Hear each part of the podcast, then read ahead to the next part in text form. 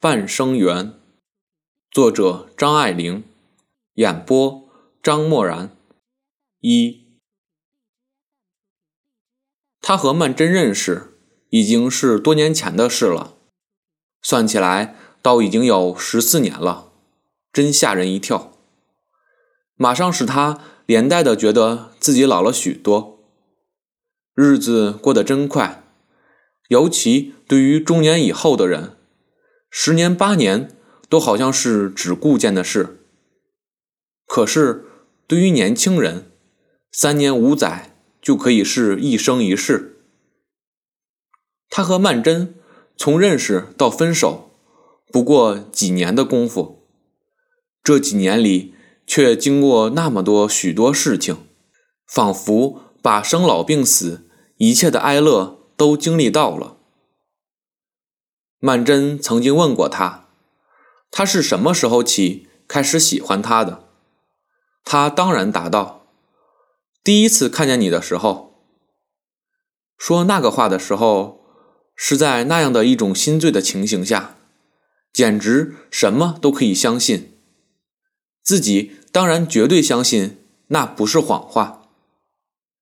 其实他到底是什么时候第一次看见他的，根本就记不清楚了。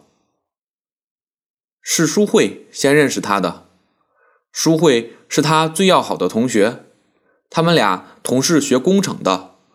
舒慧先毕了业出来就事，等他毕了业，舒慧又把他介绍到同一个厂里来实习。曼桢也在这盘厂里做事，他的写字台就在书会隔壁。世君好两次跑去找书会，总该看见他的，可是并没有印象。大概也是因为他那时候刚离开学校不久，见到女人总有点拘束，觉得不便多看。他在厂里做实习工程师，整天在机器间里跟工人一同工作。才做熟了，就又被调到另一个部门去了。那生活是很苦，但是那经验却花钱买不到的。薪水是少到极点，好在他家里也不靠他养家，他的家不在上海，他就住在书慧家里。他这还是第一次在外面过阴历年。过去他对于过年这件事并没有多少好感。因为每到过年的时候，家里利必有一些不痛快的事情。家里等着父亲回来祭祖吃团圆饭，小公馆里却偏偏故意的扣留不放。母亲平常对于这些本来不大计较的，大除夕这一天却是例外。她说：“一家人总得像个人家，做主人的看在祖宗份上。”也应当准时回家主持一切。事实上，是那边也照样有祭祖这一个节目，因为父亲这个姨太太跟了他年份也不少了，生男育女，人丁比这边还要兴旺些。父亲是长期驻跸在那边的，难得回家一次，母亲也对他客客气气的。唯有到了过年时节的时候，大约。也因为这种时候，他不免有一种绅士之感。他常常忍不住要和他吵闹。这么大年纪的人了，也还是哭哭啼啼的。每年是这个情形，师君从小看到现在。今年倒好，不在家里过年，少掉许多烦恼。可是不知为什么，一到了吉景雕年的时候，许多人家。提早吃年夜饭，到处听见那稀稀落落的鞭炮声，一种莫名的哀愁便压迫着他的心。除夕那一天，世君在淑慧家里吃过年夜饭，就请淑慧出去看电影，连看了两场。那一天午夜也有一场电影。在除夕的午夜看那样一出戏，仿佛有一种特殊的情味似的。热闹之中，稍带一点凄凉。他们厂里只放三天假，他们中午常去吃饭的那个小馆子，却要过了年初五才开门。初四那天，他们一同去吃饭，扑了个空，只得又往回走。街上满地都是灌泡的小红纸屑。走过一家饭铺子，倒是开着门。淑慧道：“就在这儿吃了吧。”这地方大概也要等到接过财神，方才正式营业。今天还是半开门性质，上着一半排门，走进去黑洞洞的。新年里面也没有什么生意，一进门的一张桌子，却有一个少女朝外坐着，穿着件淡灰色的旧羊皮大衣。她面前只有一副杯箸，饭菜还没有拿上来。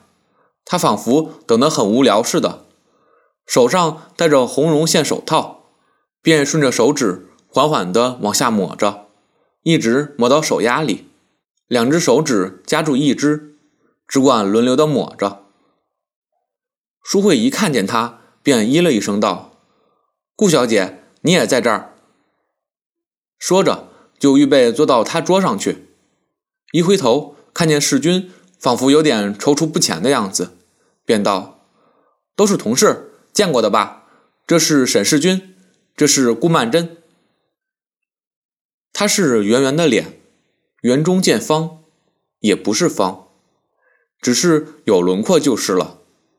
蓬松的头发，很随便的披在肩上。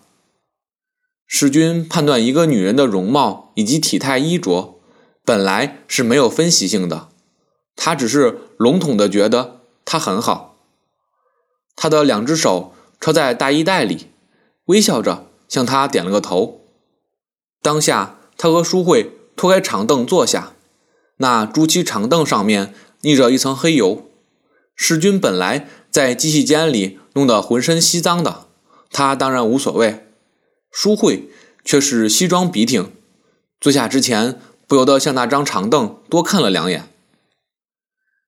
这时候，那跑堂的也过来了，手指缝里夹着两只茶杯，放在桌上。淑慧看在眼里，又连连皱眉道：“这地方不行，太脏了。”跑堂的给他们斟上两杯茶，他们每人叫了一客客饭。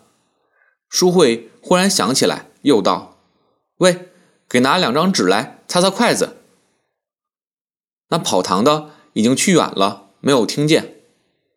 曼桢便道：“就在茶杯里涮一涮吧，这茶我想你们也不见得要吃的。”说着，就把他面前那双筷子取过来，在茶杯里面洗了一洗，拿起来甩了甩，把水洒干了，然后替他架在茶杯上面，顺手又把世君那双筷子也拿了过来。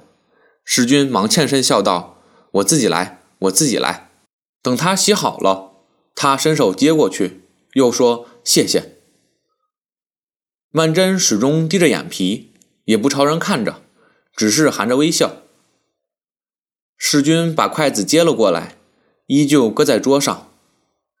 搁下之后，忽然一个转念，桌上这样油腻腻的，这一搁下，这双筷子算是白洗了。我这样子好像满不在乎似的。人家给我洗筷子，倒仿佛是多事了，反而使他自己觉得他是殷勤过分了。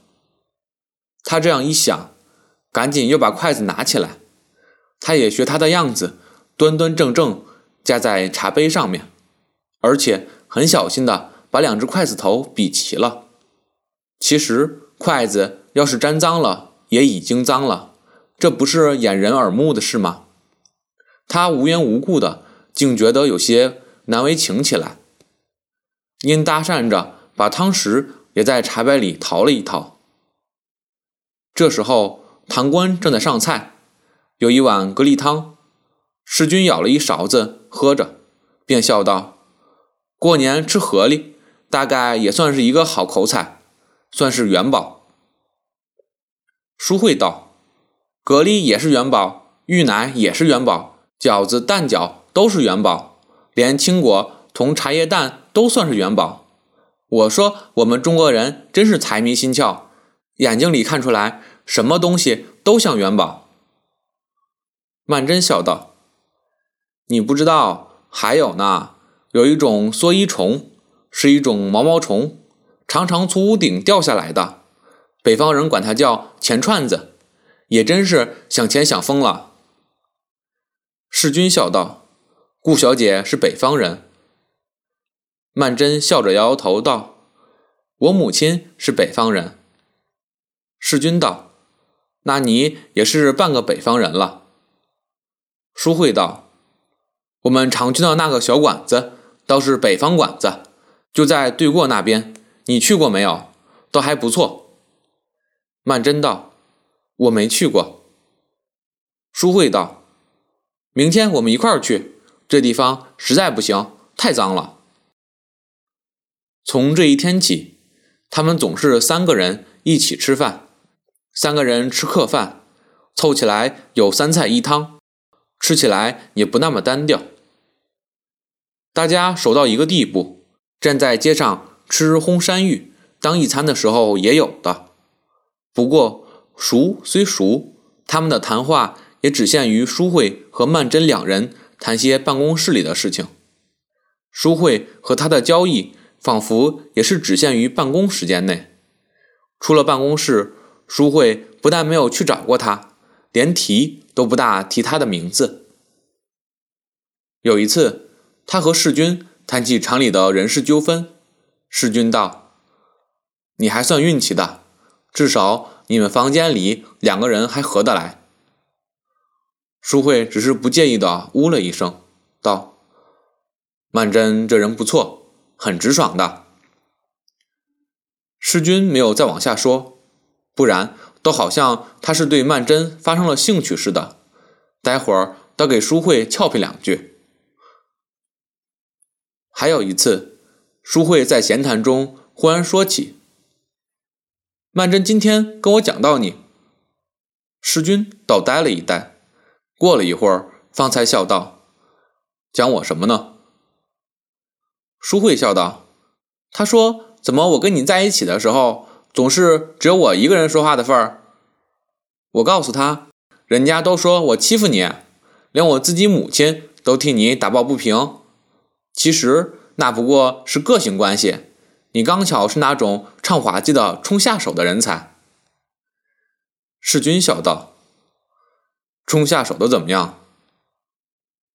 淑慧道：“不怎么样。”不过，常常给人用扇子鼓在他头上敲一下。说到这里，他自己呵呵的笑了起来，又道：“我知道你倒是真不介意的，这是你的好处。我这一点也跟你一样。人家尽管拿我开心好了，我并不是那种只许他取笑人，不许人取笑他的。”淑慧反倒一说到他自己就没有完了。大概一个聪明而又漂亮的人，总不免有几分自我恋吧。他只管滔滔不绝地分析他自己个性中的复杂之点。世君坐在一边，心里却还在那里想着，曼桢是怎么讲起他来的。